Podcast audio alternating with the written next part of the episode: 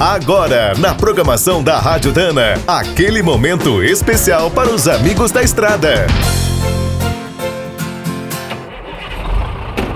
Está começando mais um minuto do caminhão.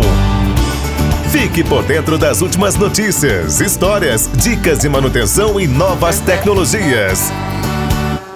Em 2019, a indústria nacional de caminhões completa 70 anos. Hoje somos uma referência mundial com nove marcas produzindo no país. Entre as empresas atuais, a Mercedes-Benz é a mais antiga. Fundada na Alemanha em 1886, inaugurou a fábrica de São Bernardo em 1956.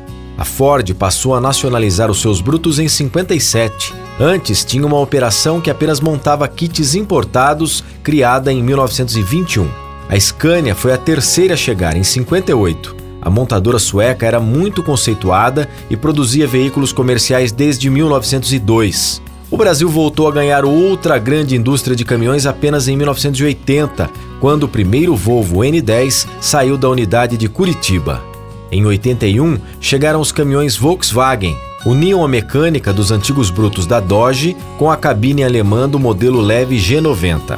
Única marca nacional, a Agrale disputa esse mercado desde 1982, quando passou a fabricar em Caxias do Sul o pequeno TX 1100.